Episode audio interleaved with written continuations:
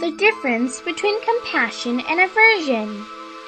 My Shifu said that human beings have many facets.